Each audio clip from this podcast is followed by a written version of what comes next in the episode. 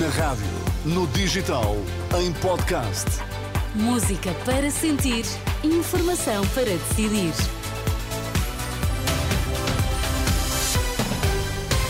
É tempo de notícias na Renascença. Começamos pelos destaques, Miguel.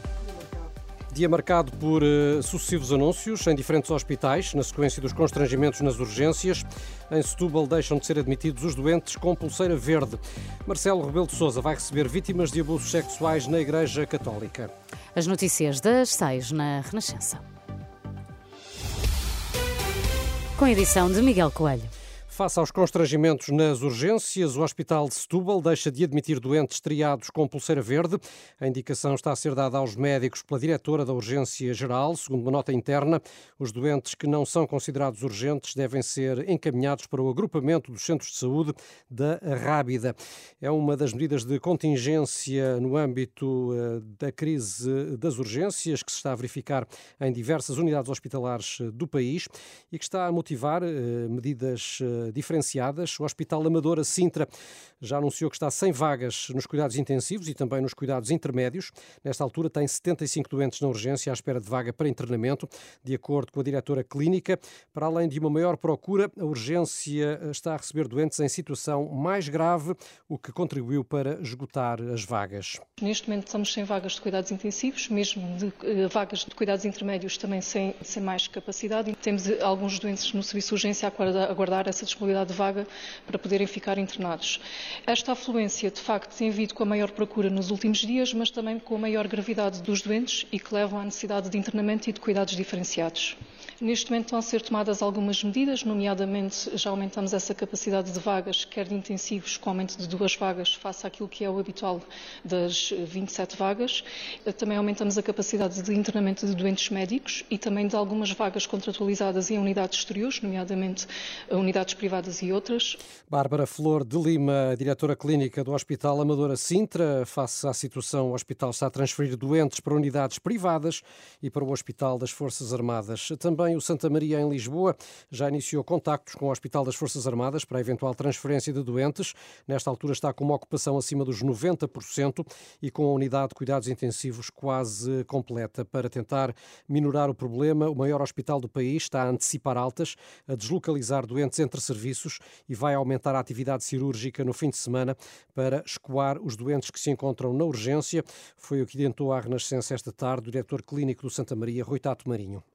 Estamos a tentar agilizar algumas cirurgias que são necessárias para pessoas que estão na urgência, agora durante o fim de semana, nomeadamente intervenções cirúrgicas da parte da ortopedia, fraturas, as medicinas, a medicina interna, que é, são 260 camas, vamos dar 30 e tal altas, também fazer uma task force para colocar os ditos casos sociais, alguns em camas fora do hospital, falar com os diretores de serviço para agilizarem as altas, para darem mais altas, colocar doentes que não são de uma determinada especialidade nas especialidades que têm camas vagas. Em relação aos casos sociais, quantos é que têm neste momento? A última informação eram 28.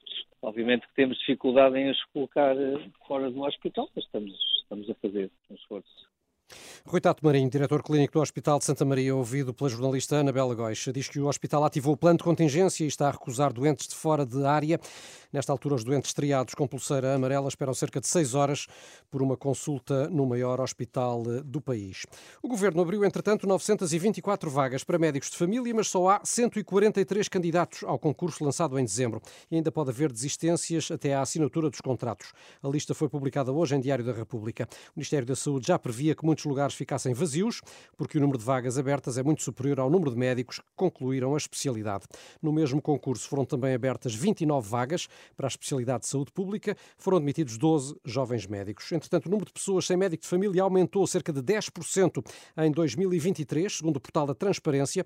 São agora mais de 1 milhão e 700 mil os utentes sem médico nos centros de saúde, que representa mais cerca de 155 mil do que há um ano. Face às notícias sobre a situação complicada no setor da saúde, o líder do PSD defende que o Estado deve apresentar soluções e Luís Montenegro antecipa o que irá fazer caso vença as eleições de 10 de março. Eu quero dar aos portugueses uma oferta de serviços de saúde, onde, em primeiro lugar, no Serviço Nacional de Saúde. Quando o Serviço Nacional de Saúde não tiver capacidade, seja do ponto de vista físico, seja do ponto de vista dos recursos humanos, eu quero que o Estado contrate com as instituições sociais, mesmo com as instituições privadas, contrate a prestação desse serviço e o Estado tem que pagar àqueles que não têm meios para eles poderem aceder a esse tipo de serviços.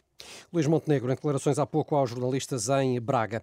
A fatura da eletricidade da EDP vai subir cerca de 5% já este mês, informação que foi comunicada aos clientes domésticos. Segundo a EDP Comercial, este aumento representa pagar em média mais 2,40 euros no final do mês. E o preço do combustível tem tendências diferentes. Na próxima segunda-feira, a gasolina deve aumentar meio cêntimo por litro, já o gasóleo deverá baixar meio cêntimo, é o que indicam as previsões do Automóvel Clube de Portugal. Marcelo Rebelo de Sousa vai receber vítimas vítimas de abusos sexuais na Igreja Católica, anúncio feito pela Associação Coração Silenciado. O encontro está marcado para de hoje a uma semana no Palácio de Belém, a 12 de janeiro, justamente dois dias antes de um encontro entre as vítimas e a Conferência Episcopal, que vai acontecer em Fátima e que já tinha sido anunciado em dezembro. Notícia também desta tarde, Miguel, o Ministério Público que considera António Costa suspeito da alegada prática do crime de prevaricação no âmbito do caso Influencer. Sim, em causa estará a aprovação do novo regime jurídico de urbanização e edificação, um diploma aprovado em Conselho de Ministros a 19 de outubro e que para os procuradores terá sido feito à medida. Acreditam que dias antes João Galamba e João Tiago Silveira terão negociado pormenores da nova lei com o administrador da Start Campus, Rui Oliveira Neves, permitindo que o Centro de Dados de Sines ficasse dispensado de um processo de licenciamento urbanístico. O Ministério Público refere uma alegada lei malandra para beneficiar a empresa e ainda uma escuta que poderá comprometer António Costa. A Renascença já pediu esclarecimentos à Procuradoria-Geral da República, estando a aguardar uma resposta. Na leitura de Cândida Almeida, antiga diretora do TCIAP, as alegadas suspeitas do Ministério Público, que hoje foram divulgadas, não são nada e não dão em nada. Cândida Almeida considera, por outro lado, uma extraordinária coincidência que esta notícia seja conhecida no dia em que arranca o Congresso do Partido Socialista. Para mim, e com os dados que me está a dar, isso não é nada. Eh, e nesta altura do, do, do campeonato, eh, peço perdão da, da, palavra, mas em que há uma pré-campanha eleitoral e não sei o quê, portanto isso é mais para essa área das, das, campanhas da desinformação do que propriamente um indício, eh, um indício de, crime. Não dá em nada. Só que portanto, ao mesmo tempo houve uma escuta, uma escuta em que se diz que João Tiago Silveira teria uh, sido escutado a dizer a Rui Oliveira Neves, uh, o, o, o administrador da Start Campos, que esteve quatro horas a falar com o Primeiro-Ministro e que ele estava completamente entusiasmado com isto e que isto seria, segundo o Ministério Público, uma lei feita à medida. Eu não sei que mais indícios, que mais eh, meios de prova existem. Com isso que me está a dizer, isso não é nada. E a pessoa pode estar a falar quatro, cinco horas ou sete, é natural, porque estão a preparar um projeto um, de um diploma, de uma, de uma lei para apresentarem. E que a pessoa que está lá esteja entusiasmada com a lei. É, é natural que esteja entusiasmado, o contrário é que seria de estranhar. Portanto, para já, essas notícias não são nada. Eu lamento é imenso que continue esta fuga de, informação uh, cirúrgica e, e, e desinserida do contexto, e porque não é nada. do Ministério Público? Não faço ideia. Sinceramente, não faço ideia.